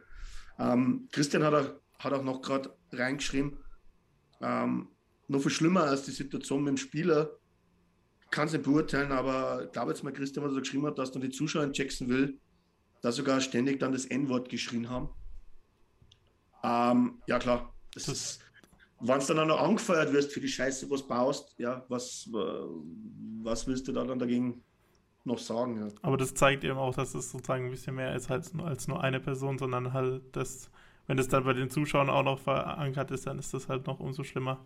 Äh, als kleine Korrektur noch vorhin eben, äh, Nik Niklas hat ja gemeint, was Aki, Akim Aliou geschrieben hatte und ich meinte, ich habe ihn mit Akil Thomas verwechselt, weil von dem habe ich auch ein, ein gutes Statement äh, gelesen. Also da lohnt sich auf jeden Fall überall reinzuschauen und auch eben zu lernen, was die Leute dazu sagen. Es ist zwar eigentlich nicht ihre Aufgabe, uns sozusagen beizubringen, wie wir uns zu verhalten haben, aber äh, es ist auf jeden Fall schon wichtig zu schauen und zu sehen, wie halt andere Leute diese Situationen äh, sehen und wie es halt sie sich auch fühlen in dieser Situation, wenn sie halt diskriminiert werden. Ja, auch, ähm, auch empfehlenswert, Danny Heatley, der hat da auch eine Menge drüber getweetet. Unter anderem hat er dann einen User auf Twitter fertig gemacht, der geschrieben hat, ah, das soll ich nicht so haben, das war jetzt eine Geste, dafür 30 Spiele weiß ich nicht. So nach dem Motto. Da meinte Danny Heatley, wenn du sagst, es ist nur eine Geste, dann bist du schon bist du wirklich schon Teil des Problems. Du das falsch verstanden. Oder ja. dann, dann hast du selber wahrscheinlich auch schon ein kleines Problem. Ja. Ähm, weil die Strafe ist auch relativ knackig, glaube ich. Du, du hast da 30 Spiele Sperre. Also das letzte Mal es fünf. Ich gehe davon aus, äh, kompletter Gehaltsausfall, weil das Team wird das sicherlich nicht bezahlen in dem Zeitraum. Für so einen, für so einen AHA-Spieler, der wo dann so ungefähr die halbe Saison gesperrt ist, äh, eh nicht viel verdient, glaube ich, zumindest trifft es ihn finanziell mal richtig und ähm, wahrscheinlich auch mal vor dem, was von außen auf ihm reinprasselt, aber das auch zu Recht. Ähm, vielleicht bessert er sich. Die Frage ist, ob sich solche Leute bessern können. Wollen wir mal in ein paar Zuschauerfragen reingehen? Fragezeichen? Schieß los. Denn, denn, wir haben heute mal zwei, zwei Fragen von Twitter bekommen, oh. worüber oh. ich als Teil von Team Twitter sehr stolz bin tatsächlich. Ähm, einmal fragt die Tana, nee, ich will erst anfangen mit dem Philipp. Er hat gefragt, die Fragen aller Fragen. Kommt Evander Kane? Wir haben da jetzt schon viel drüber gesprochen, aber es ist Tourist durch die Waivers gegangen, Söderlohns Vertrag wurde aufgelöst, ich weiß jetzt nicht, ob das damit was zu tun hat tatsächlich. Das ist übrigens aber da wurde schon. Das ist übrigens der Spieler, den wir für Kiew gekriegt haben. Ja, ha hallo? Jetzt haben wir den Trade verloren. Ach, Mann, ey. Ähm, und Nuge auf LTIR, der ja dann irgendwann wiederkommt, aber da wurde schon ordentlich Cap Space freigeschaufelt, wenn auch nur Ja, aber temporär. Nuge ist nicht wieder auf dem Eis. Also Ja, er der- war der- irgendwann eigentlich Ja, der kommt wieder. bald zurück, oder? Du hast bloß kurzfristig jetzt was freigeschaufelt.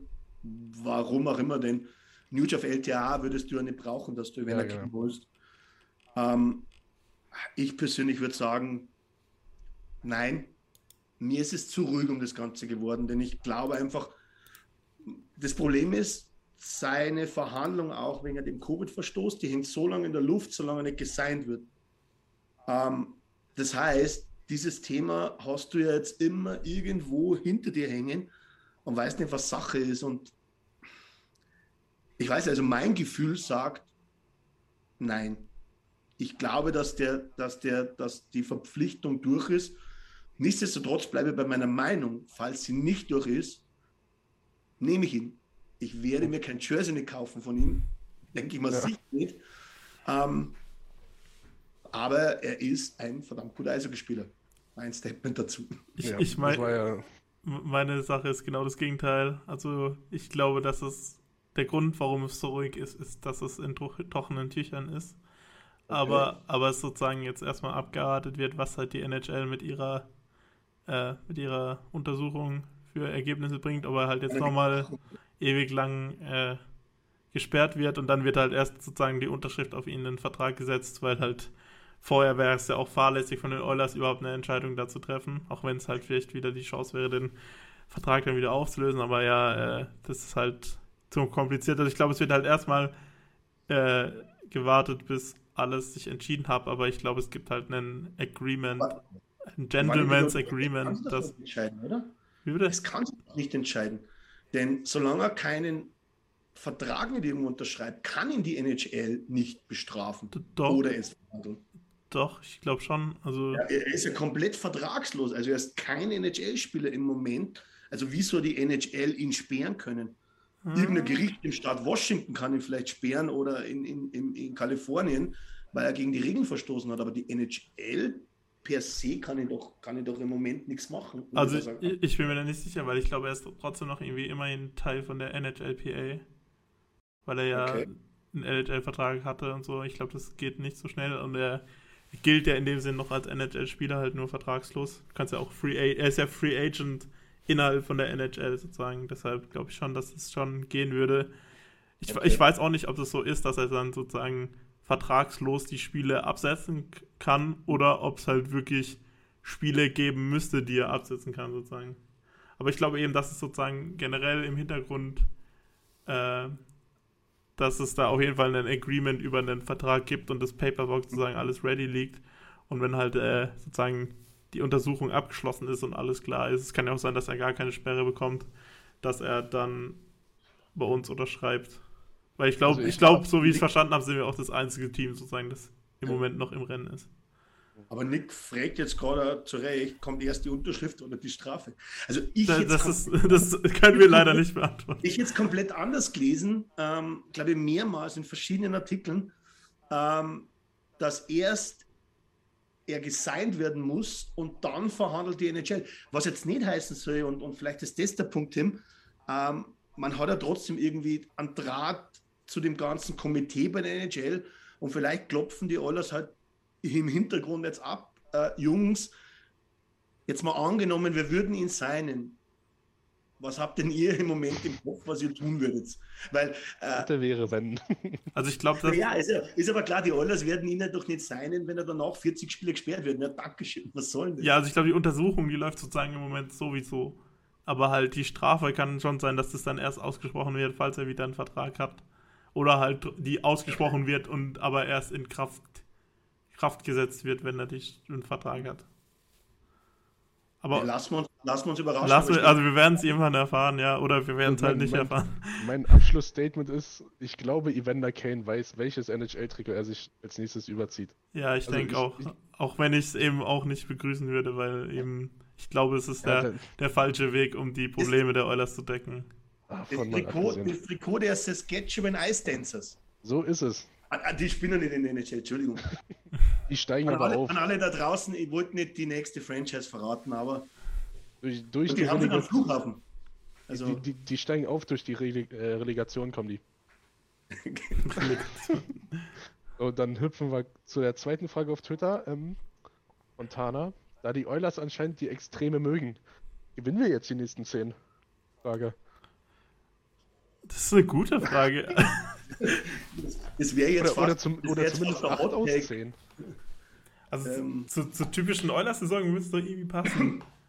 Höhen und Tiefen. Aber, also ich, ja, um auch nochmal zu dem, was Alex vorhin gesagt hat, mit dem, ob der Eishockey-Gott jetzt wieder auf unserer Seite ist. Also es war jetzt wirklich so, dass sagen, die Oilers wieder mal das perfekte Beispiel für das Konzept der Regression waren, dass sie halt so stark in die Saison reingestartet sind, dass wir eigentlich auch schon gedacht haben, so gut kann es doch eigentlich nicht sein.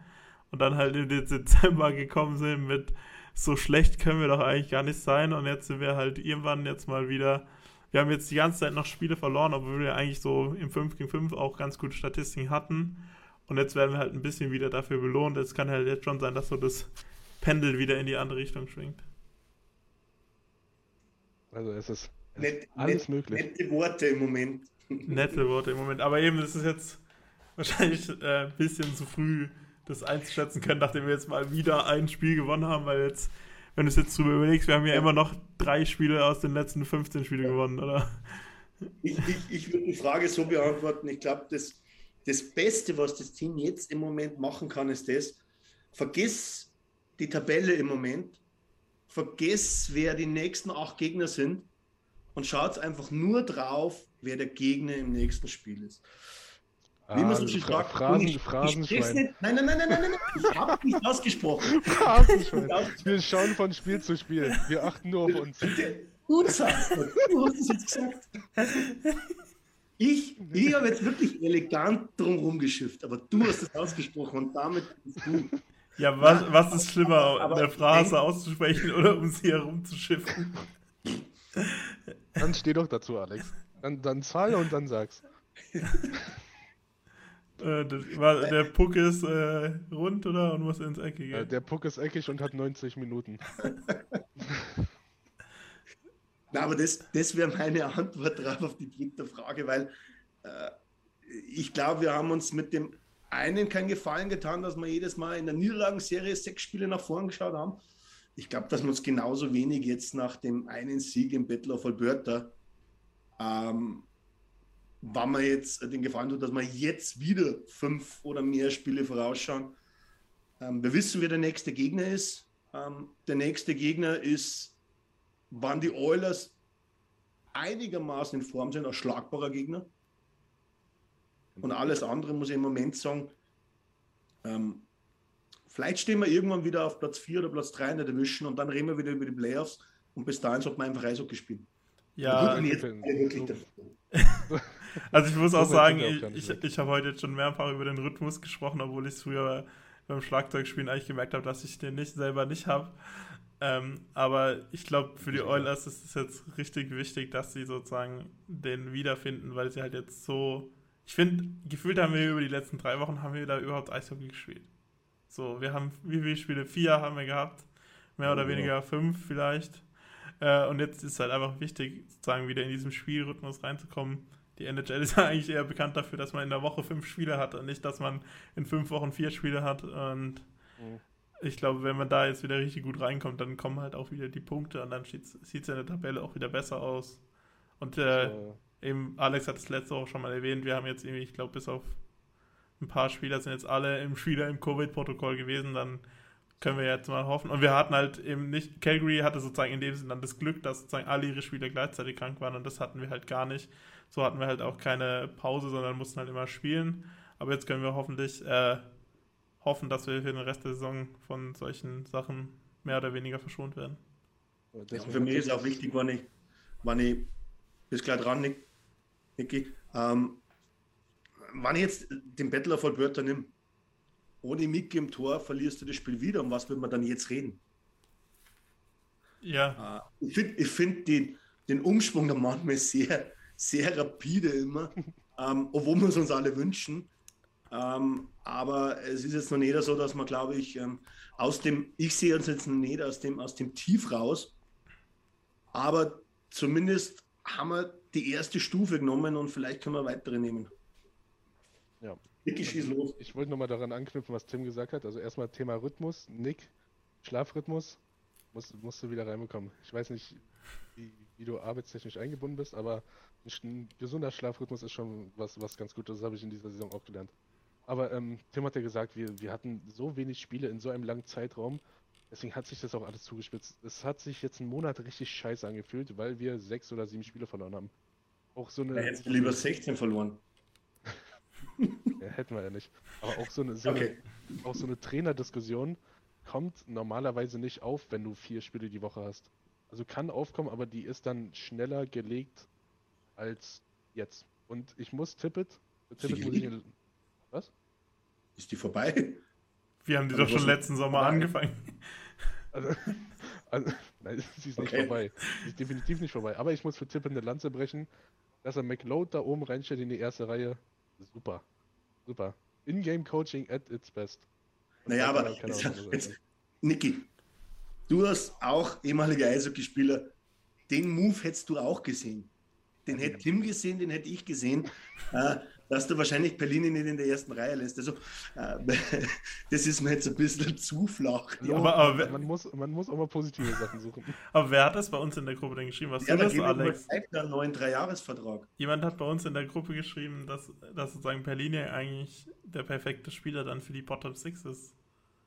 Irgendjemand Ja, hat, das war Alex. das war Alex, das, das fand ich sehr gut, das hat, hat mir sehr gut gefallen, dass es so, äh, also das hat ja Niki, glaube ich, vorhin schon angesprochen, so mit den Gegenspielern, aber halt, dass es halt auch einer ist, der so, ich finde halt eben, der hat ja letzte Woche auch schon ein richtig gutes Interview gegeben, wie, wie man halt so durch so eine Down-Phase navigieren sollte als Team.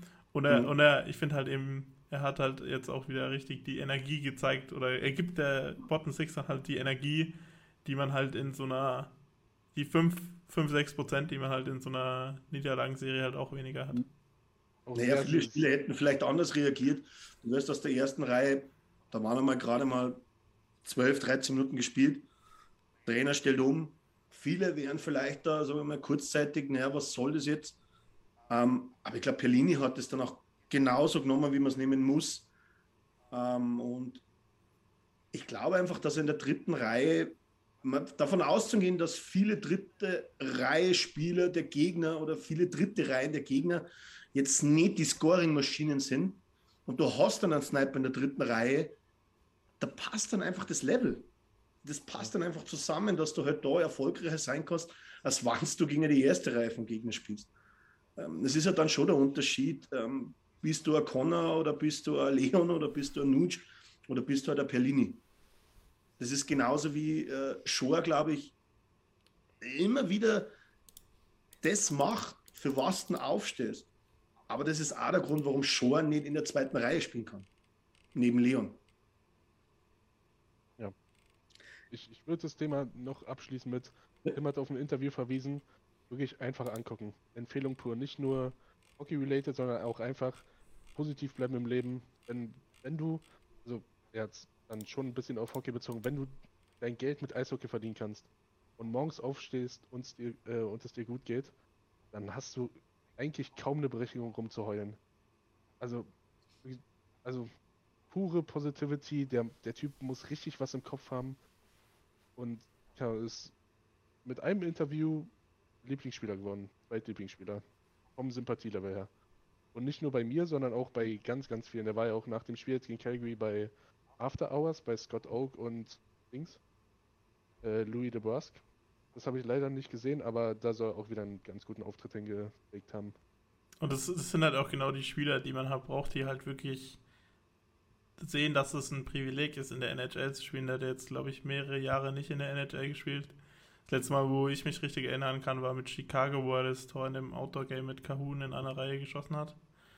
Äh, und das sind halt genau die Spieler, die man braucht, sozusagen, die, die froh darüber sind, in der NHL zu spielen, die, die wissen, was für ein Privileg das ist und dann halt auch wirklich die Chancen nutzen, die sie kriegen, um äh, wirklich in der NHL zu spielen. Die vergleichen ein bisschen ähm, ziemlich andere Spielertypen, aber ich vergleiche ein bisschen mit Josh Archibald. Das ist für mich auch immer so ein Spieler gewesen, der wo, glaube ich, genau weiß, was für ein Privileg das er hat, ähm, dass er da spielen darf und einfach dann jedes Mal 150 Prozent reinwirft. Ähm, was er kann. Äh, Christian hat da, glaube ich, was Interessantes jetzt eingebracht oder ein interessantes ja. Thema reingebracht. Ist schade, wir, ist schade, dass Archibald sich. Wir nähern uns der NFL an. Ähm, die NHL hat ja verlauten lassen, dass sie ab jetzt, nachdem ja durch Omikron jetzt, glaube ich, äh, viele Spieler schon wieder rein ins Protokoll, wieder raus, dass sie jetzt dann auch eigentlich nur noch nach Symptomen testen werden. Was halten Sie davon? Also ich, ich kann es aus erster Hand sagen, ich habe letzte Woche, bin ich strahlend auf Arbeit gelaufen, habe mich getestet. Jo, Bruder, du bist positiv. Mir ging es die ganze Woche wirklich gut. Ich hatte zwischendurch ein bisschen Schnupfen. Aber mir ging es wirklich gut. Ich wäre auch weiter arbeiten gegangen und hätte dann da die ganze Kita angesteckt und alle Eltern hätten jetzt ihre Kinder zu Hause. Und ja, nee, nee, ich kann es nicht mehr verstehen. Ich wollte gerade sagen, ich kann es ja verstehen, aber nee, ich kann es ich kann's nicht mehr verstehen. Ja, ich, also. ich finde es auch ein bisschen fahrlässig, gerade weil es halt so viel, das sind ja alles äh, junge Erwachsene oder halt junge bis, oder halt ja 20-Jährige bis 35-Jährige, die in der NHL unterwegs sind. Wenn du da halt mit einer Corona. Das ist ein alter Erwachsener. ich habe keine Ahnung. Ich, ich, ich, ich sorry.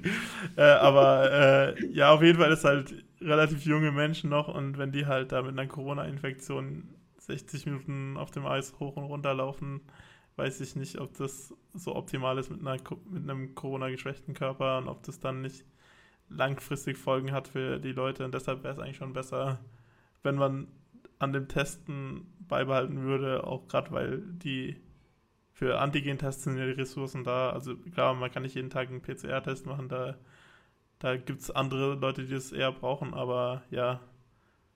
Und gleichzeitig eben, wie ich bei Archibald nochmal, ist schön, dass er sieht, was für ein Privileg ist es in der NHL zu spielen, gerade weil er es ja jetzt nicht mehr machen kann. Aber ein bisschen schade, dass er nicht das Privileg verstanden hat von, von der Corona-Impfung.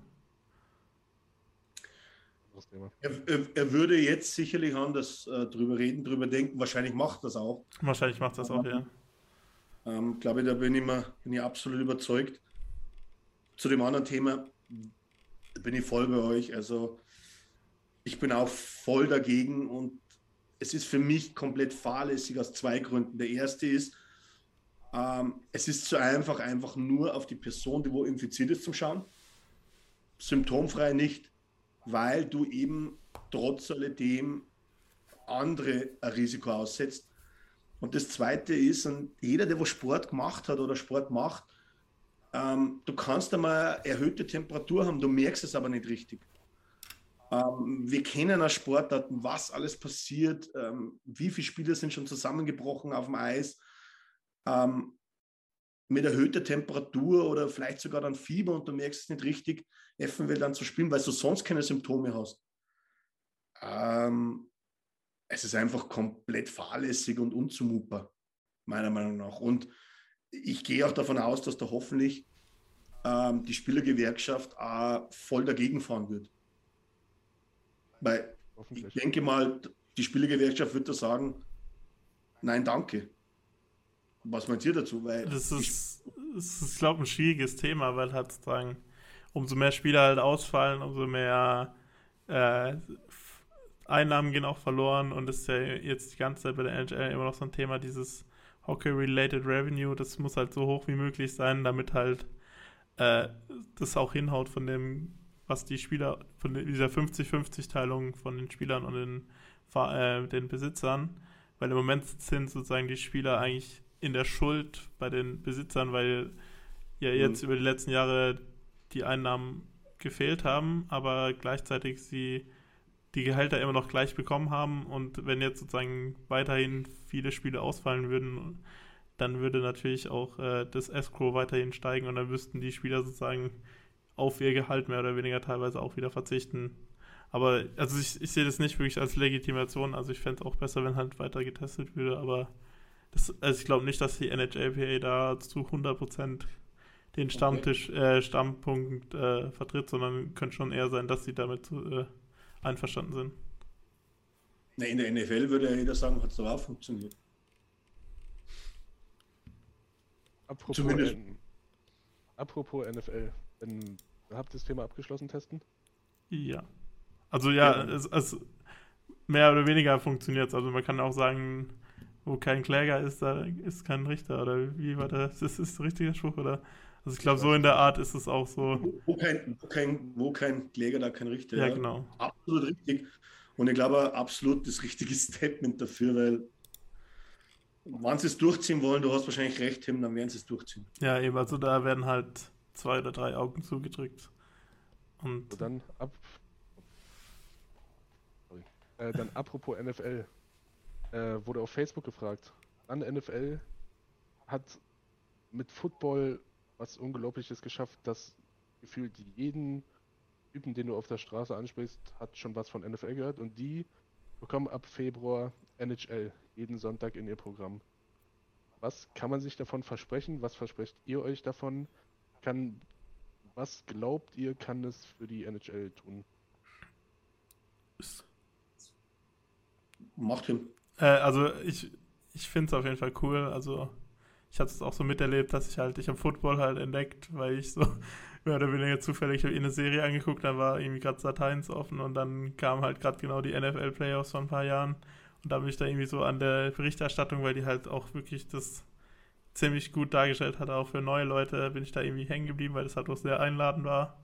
Und wenn du dieses für die NHL genau dieses Feeling halt auch wieder bringen können, dass es einladend ist, wenn du halt da durchzeppst am Sonntagabend, weil da ja manchmal wirklich aus dem Tatort halt nichts wirklich kommt und wenn man halt gerade nicht Bock hat auf den Tatort und skippt man mal durch und dann landet man halt auf dem NHL-Spiel.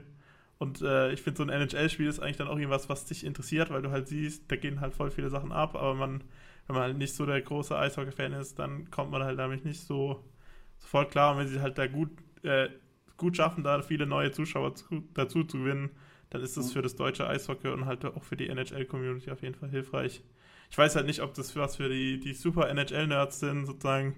Also ich finde es zum Beispiel beim Football mittlerweile so, ich schaue jetzt viel mehr auf der Zone Football als auf, auf äh, Sat 1 oder bei RAN, ähm, weil, weil ich halt das Gefühl finde, dass es halt immer noch so viel auf die, die Casual-Fans eingeht und ich, dieses Theater ist halt dann nichts mehr für mich sozusagen.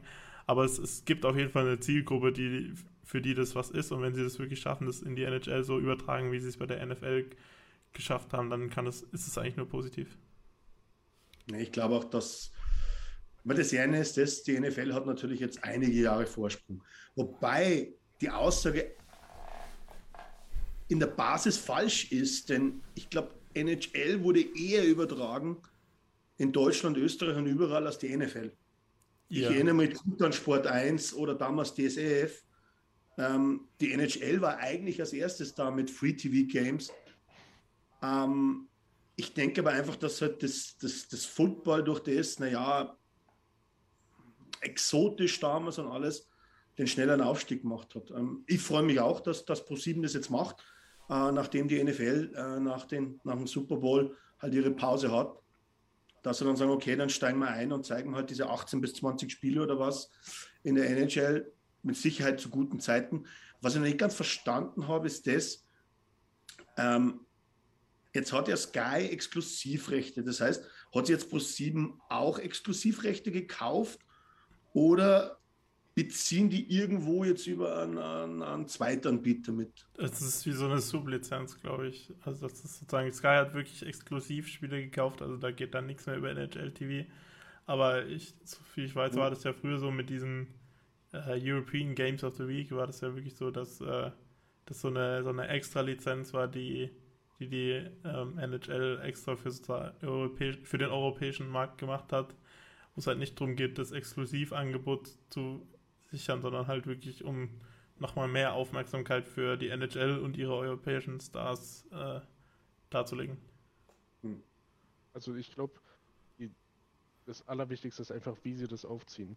Ich bin ähnlich wie Tim zu Football wirklich, also ich habe immer Madden gespielt auf der Playstation, bla bla bla, aber ich habe bin nicht auf die Idee gekommen, mich Sonntagabend hinzusetzen und mir ein Spiel anzugucken. Aber wenn, wenn ihr dann so ein Buschmann ins Ohr schreit und, und so ein Izume das Spiel erklärt und diese Faszination an diesem Sport, das, das Football das nahe bringt, dann macht es halt auch einfach mega Spaß, das zu gucken. Und das muss man halt in der NHL schaffen. Ich weiß jetzt nicht, wer man da hinsetzen soll. Vielleicht den Buschmann-Part übernimmt Basti Schwele und Rick Goldmann kann ich eigentlich nicht mehr hören. Aber irgendjemanden, ähm, der da der da halt relate, von mir aus ein Sven Felski. Das, das wäre ein Traum, aber den versteht die Hälfte des Landes nicht. Ähm, aber das, das müssen die einfach, ich weiß noch nicht, wie groß die Show werden soll, ob, ob da jetzt so ein Kommentator in seinem Kapuff sitzt und sagt, ja, heute spielt, ähm, ja, die halt. Und dann kommentiert er das darunter oder ob die das auch mit Social Media äh, Fan-Einbindungen machen, mit, wie gesagt, ob es überhaupt einen Experten gibt. Das muss man halt abwarten, aber generell ist es, wie wir ja schon gesagt haben, bei Sky eigentlich ist es fast nur positiv, weil der Sport dadurch wächst. Also man sieht ja auch, wie es, also an Sky kann man eigentlich auch nochmal ein Kompliment geben, weil ich finde, die haben das echt gut gemacht bisher. Also die haben wirklich gesagt, wir übertragen jetzt nicht nur die Spiele, sondern wir wollen auch ein bisschen Hintergrund bringen. Und ich finde auch sozusagen das, das Sky-Interview mit Leon, das sogar, ich glaube, es wurde sogar direkt vor der Bundesliga-Konferenz übertragen. Und ich finde, es war eines der besten deutschen Interviews, die ich mit Leon bisher gesehen habe, weil es halt nicht dieses oberflächliche Interview war mit was, was macht man denn so in der NHL und ist es kalt in Edmonton, sondern die haben halt wirklich über Eishockey geredet und so. Und äh, das war halt auch so eine bestimmte Qualität an, an Übertragung. Und ich glaube halt eben, ich habe es glaube auch so gelesen, wo die Pro-7-Rechte ursprünglich gekauft haben, äh, dass, dass sie das wirklich genauso aufziehen wollen, eigentlich wie bei der NFL, dass sie halt wirklich die moderne Berichterstattung machen wollen, was ja auch der, der Unterschied war zwischen NFL-Berichterstattung, die früher schon ausprobiert wurden. Wo, wobei es natürlich eins ist, ich glaube auch, ich bin voll bei euch, du musst da trotz alledem, du hast zwar bloß jetzt mal im ersten Moment mal einen kurzen Zeitraum, aber du musst top auftreten. Also du brauchst eine sehr gute Besetzung, meiner Meinung nach. Jetzt Basti Schwede nicht unbedingt auf der, auf der Liste aus einem Grund, weil ich glaube, dass du, ich brauche jetzt keinen, der was 60 Minuten da in, ins Mikro schreit, äh, wann ich die zwei Teams, die wo das Spiel nicht immer kenne. Weil, gesagt, du brauchst immer Emotionen, muss halt auch immer was dahinter sein. In der, in der, mit der deutschen Nationalmannschaft funktioniert das sehr gut. Ich weiß nicht, ob das in der NHL kommt. Ich bin halt skeptisch. Mein ProSieben macht das jetzt und ich glaube, das ist super im Free TV. Es wird da halt nicht den nachhaltigen Schub geben und das hat einen Grund. Wir sind zu tief auch mit unserem Eishockey hier verwurzelt. Der, wo Eishockey interessiert ist, der hat seine Wurzeln auch hier. DL-Club, DL2-Club, Oberliga-Club, was auch immer. Ähm, der wird sich sicher alle NHL-Spiele anschauen. Aber dass der jetzt voll auf den Zug aufspringt, Berliner Landesliga habe ich vergessen, Entschuldigung. So ist es. Aber ich glaube nicht, dass das den Schub gibt. Ich finde es wirklich gut, dass sie es machen ähm, und, und hoffe, da, dass sie dranbleiben. Aber ich glaube jetzt nicht, dass du deswegen gleich um, um 20 Prozent oder um 30 Prozent des, des, äh, äh das NHL-Interesse in Deutschland, Österreich, äh, Schweiz, was auch immer, hochtreiben wirst. Ja, aber in der Schweiz ist. Das ist wahrscheinlich nicht, weil ja auch, der Football ist ja auch ein ganz anderes Setup. Da ist jedes Spiel so eminent wichtig, ob du die Playoffs erreichst oder nicht. Da hast du halt nur zwölf, zwölf, ich weiß nicht, wie viele Spiele du hast. Ich glaube 17 oder 18 mittlerweile. 17 sind jetzt, ja. 17 okay. Spiele, 18 ja, Wochen, ja. In, in, der NHL hast du halt 82. Das ist, kannst dann halt auch schwer verkaufen. Aber wie gesagt, das ist eine Chance. Ähm, Chris hat gesagt, Goldmann wäre ganz gut, der schafft zwischen Erklären und Kommentieren zu balancieren. Mir ist gerade noch eingefallen, ähm, einfach auf alte DL-Vibes, Premiere, ähm, Andreas Hindelang und äh, äh, Michael Leopold. Mich, Michael Leopold. Mhm. Boah, geil. Und, Stimmt, äh, Premiere hat damals auch die NHL gebracht. Stimmt. Und, to und, Tobi Rosenfeld hat geschrieben, dass Tim den Icke macht. Da sehe ich ihn eigentlich auch. Da sehe ich mich auch, ja. Ähm, was ich noch sagen ja, wollte, dass. Tim der, der ideale Icke, das stimmt. dann, dann, dann kommen nur nicht so Posts, ja, so gucken die und die das Spiel, sondern, na, der Spieler, was der für X-Goals hat. Meine Güte. ähm, ja, was ich noch sagen wollte, dass halt sozusagen, äh, ich glaube halt, dass die, die Eishockey-Leute in Deutschland, die Community, die gibt es ja und die wird auch immer so bleiben. Aber ich glaube halt, dass so Leute wie Björn und mich, die halt sozusagen einfach sportverrückt sind und halt irgendwie über mhm. fünf Ecken irgendwie zu den Oilers gekommen sind, weil wir halt äh, so, äh, weil wir halt im Eishockey irgendwie mal ganz cool fanden und dann uns damit beschäftigt haben und dann der Dreiseitel und so, dass das halt, da gibt es schon noch viel Potenzial, dass es halt äh, Leute gibt, die sich halt generell für Sport interessieren, aber noch nie so wirklich so einen Anschluss an die NHL hatten und an Dreisettel. Und jetzt, jetzt kommen wir ja sozusagen wirklich in die Prime von Dreisettel und im, im Basketball sieht, es, sieht man das ja auch, dass es sozusagen über die Prime von Nowitzki hinaus hat sich ja sozusagen eine riesen Basketball-Community in Deutschland so entwickelt und die ist jetzt mhm. auch im Nachhinein auch beständig geblieben. Ähm, aber dass jetzt sozusagen man so keine 20, 30 Prozent mehr Fans hat, aber halt 4, 5 Prozent Leute, die sich halt für Eishockey interessieren, als, hm. als Dritt- oder Viertsport und halt da jetzt äh, da vielleicht auch nochmal neu eine Passion gewinnen. Ich würde es voll begrüßen. Weil ich glaube einfach, dass, ähm, wenn du Eishockey interessiert bist, kannst du an einer NHL nicht vorbei. Egal, ob du dann ein absolutes Favorite-Team hast, wie wir, ähm, oder ob du allgemein die NHL interessant findest, aber als Eishockey interessierter kannst du an der Liga nicht vorbei. Das geht einfach nicht. Ja.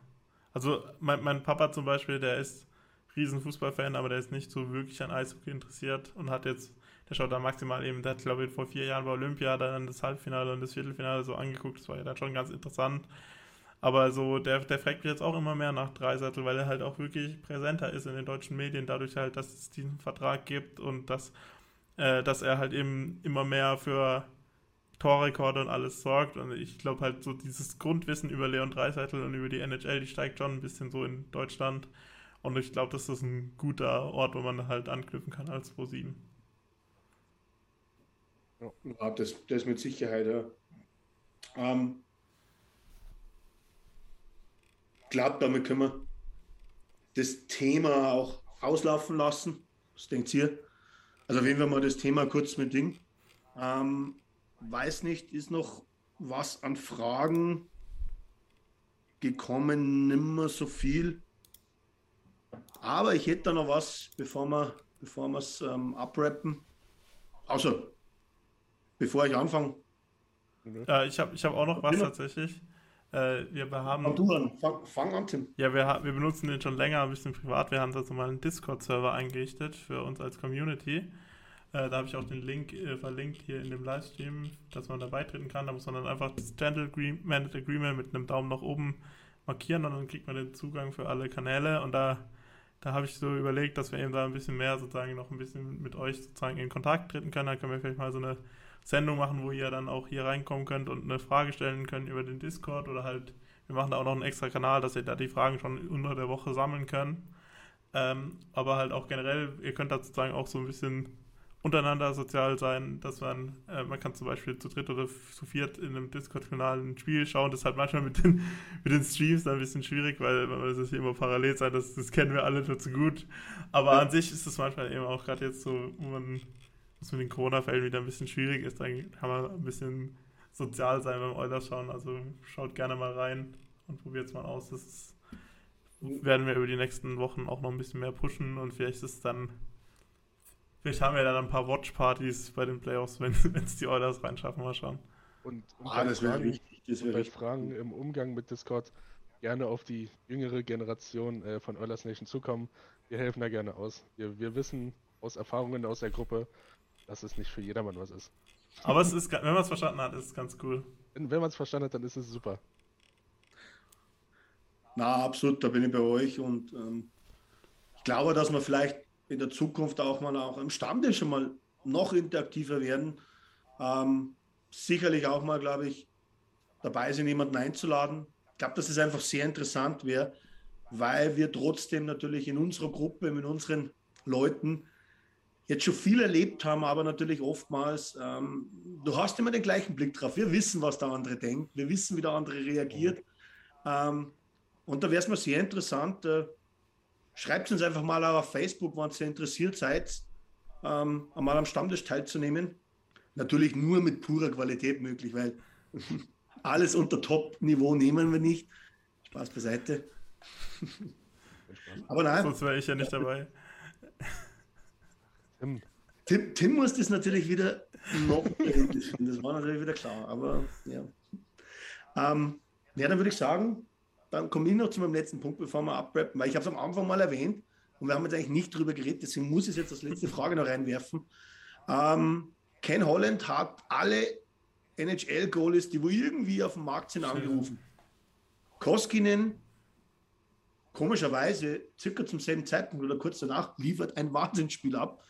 Ähm, was glaubt ihr, nachdem das im Moment das heißeste Thema ist, finde ich, ähm, wird Holland zuschlagen in den nächsten ein bis zwei Wochen beim Goalie?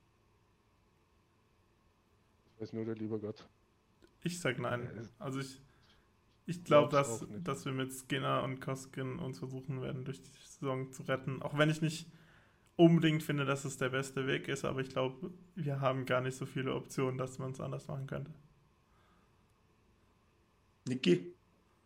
Du hast dann Timmy erst reingesprochen, aber. So, sorry. Dann, dann war es bei mir ein bisschen verzögert. Ähm, das weiß nur der liebe Gott, aber ich glaube tatsächlich. Ich glaube nicht, dass er was macht. Und führe das zu Ende, was, was meine Meinung ist. Ich wäre es eigentlich gern anders, weil ich, ich traue dem Braten nicht, wie man so schön sagt. Ähm, ich gehe auch davon aus, dass man, dass man mit dem, was man an Goalies jetzt zur Verfügung haben, durch die Saison gehen. Ähm, ich glaube auch nicht, dass man, dass man einen Rental holen. Das heißt, es müsste ein Goalie sein, der wo dich weiterbringt.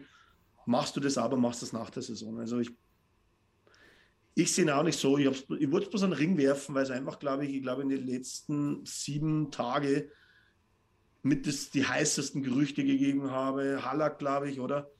Und was noch alles. Äh, hm? Martin, Martin Jones. Ja. Aber Martin aber Jones hilft uns auch nicht weiter. Aber irgendwie natürlich alles typische Rental Player, würde ich jetzt sagen. Ja, also so ein richtig interessanter Name, der jetzt wieder zurück in die AHL gegangen ist, obwohl er es eigentlich nicht wirklich verdient hätte, wäre Jeremy Swayman von den Boston Bruins. Aber der würde halt auch richtig viel kosten. Oder ich glaube, ich, ich glaube eben nicht mal, dass die Bruins bereit sind, den abzugeben, sondern die haben jetzt einfach Tukaras nochmal zurückgeholt für ein Jahr, ähm, um halt sozusagen nochmal ein bisschen mehr Sicherheit zu haben, obwohl Swayman eigentlich NHL bereit wäre. Aber ich glaube eben auch, dass sie langfristig eben aus Swayman bauen und deshalb glaube ich nicht, dass es überhaupt möglich wäre, den aus Boston loszureißen. Aber das wäre wär natürlich eine Option, die sozusagen wahrscheinlich auch mit dir zustimmen würde, Alex, weil du ja richtigerweise eigentlich sagst, wir brauchen eine, eine langfristige Lösung im Tor. Das auf jeden Fall. Also ich glaube, das abzuschließen und ja, das motiviert dann wieder Leute auch in der Gruppe. Ähm, Tobi sagt definitiv nein. Andi Gebhardt sagt Skinner als Nummer 1 und neuer Trainer. Ähm, beim zweiten Punkt bin ich auf jeden Fall bei dir, Andi. Entschuldigung, Björn. Das May was Sache ist. Äh, Nick schreibt auch noch, Konovalov sollte man auch mal sporadisch probieren. Ähm, ich denke halt einfach mal, die Jungen sind noch nicht so weit. Ich sehe Skinner nächstes Jahr als den Backup. Und wir werden in der Offseason was machen, weil wir dann na, hoffentlich das Geld, was wir jetzt in Koskinen reingebraten haben, dann in einen anderen Goalie ähm, äh, braten werden. Ich glaube, dass nach der Saison was passiert. Äh, kann alle noch nicht sagen, was. Nick hat dann auch noch reingeschmissen. Und das ist, glaube ich, jetzt eine sehr gute Abschlussfrage. Wann geht die nächste Reise nach Edmonton? Nick, ähm, ich glaube, Björn hat es schon mal in der Gruppe ausgeschrieben oder wir haben es sogar im Stammtisch mal erwähnt, dass wir 2023 im Frühjahr ähm, wieder eine Edmonton-Reise planen mit, ähm, wer immer sich dann auch meldet aus der Facebook-Gruppe. Korrigiert es mich, wenn ich falsch liege. Das ist jetzt aktuell der Plan. Das ist der Plan, um, solange Corona uns nicht den Plan wieder verschlägt. Ja. Naja, da haben wir jetzt hoffentlich ja noch ein bisschen Zeit. Ja, eben. Jetzt 2022 gesagt, gebe ich dir recht. Wobei ich glaube, dass wir Omikron, der Hügel ist schnell vorbei und dann haben wir über sechs, sieben Monate unsere Ruhe. Aber was soll's? Hm. Aber Nick, die Zeit wird kommen. Aktuell Stand Frühjahr 2023. Man kann ja auch mal gucken, ob man sich in Deutschland irgendwo treffen kann. Einfach mal so auf ein, auf ein Bierchen, wer Lust hat. Wenn es bis in die Playoffs geht, wieso nicht mal ein Spiel in Köln gucken zusammen oder woanders? Also muss man muss sich ja nicht in Kanada treffen. Immer gerne, ja. Da muss man. Aber ich.